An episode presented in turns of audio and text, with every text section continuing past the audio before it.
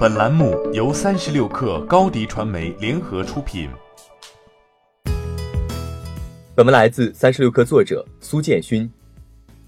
阿里云的过去已为人熟知，但外界更关注阿里云的未来。三月二十一号，二零一九阿里云峰会召开，这也是自去年十一月阿里云新任总裁张建峰上任后，首次对更名后的阿里云智能事业群进行战略解读。行业第一是阿里云在国内云计算市场的显著标签。翻看任意一份有关国内公有云市场份额的统计报告，阿里云都位居头部。张建峰在演讲中表示，阿里云在国内公有云市场的份额占比是第二名至第八名之和，但阿里云也在寻求增量，他要避免因为份额第一的位置导致战术上的懒惰。今年一月三十号，阿里巴巴发布二零一九财年 Q 三财报。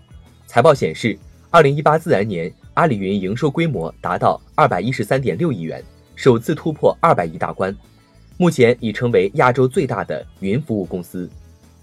阿里云智能全球生态事业部总经理沈涛对三十六氪表示，细分领域有无数比我们懂得多的第三方应用开发商，这种行业应该是第三方应用开发商引领我们，我们要往后退。这种战术上的后退，实则是为了战略上的前进。此前，在阿里云推进居然之家、银泰等新零售标杆项目时，从底层云计算资源到上层 SaaS 应用全部自行完成。但随着行业客户的扩张，遇到阿里巴巴不熟悉的行业时，由于场景复杂、需求分散，实施起来成本就会极高。明道创始人兼 CEO 任向辉说：“阿里云去 SaaS 的举措，就和房地产公司宣布自己不做建材家电一样正常。”他认为。SaaS 是云计算服务的下游企业，面临的不是基础设施建设问题，而是产品设计、行业专有知识、软件产品营销等问题。而且根据不同的品类，需要建立的能力组合都不同，这些不是阿里云这类的 IaaS 厂商能全面覆盖的。他希望各业务部门及第三方用户都可以灵活的取用各种素材编排、组装、搭建自己的业务系统。这也是阿里云希望达到的理想状态。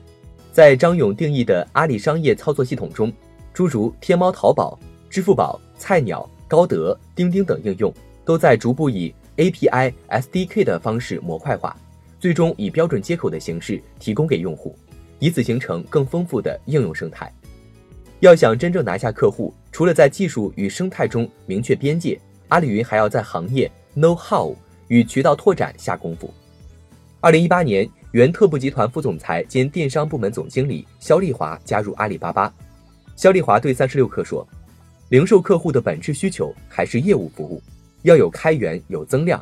如果一上来就说云计算、说 IT 互联网，这些老板是有点怕的。所以沟通方式和路径也和过去有很多不同。”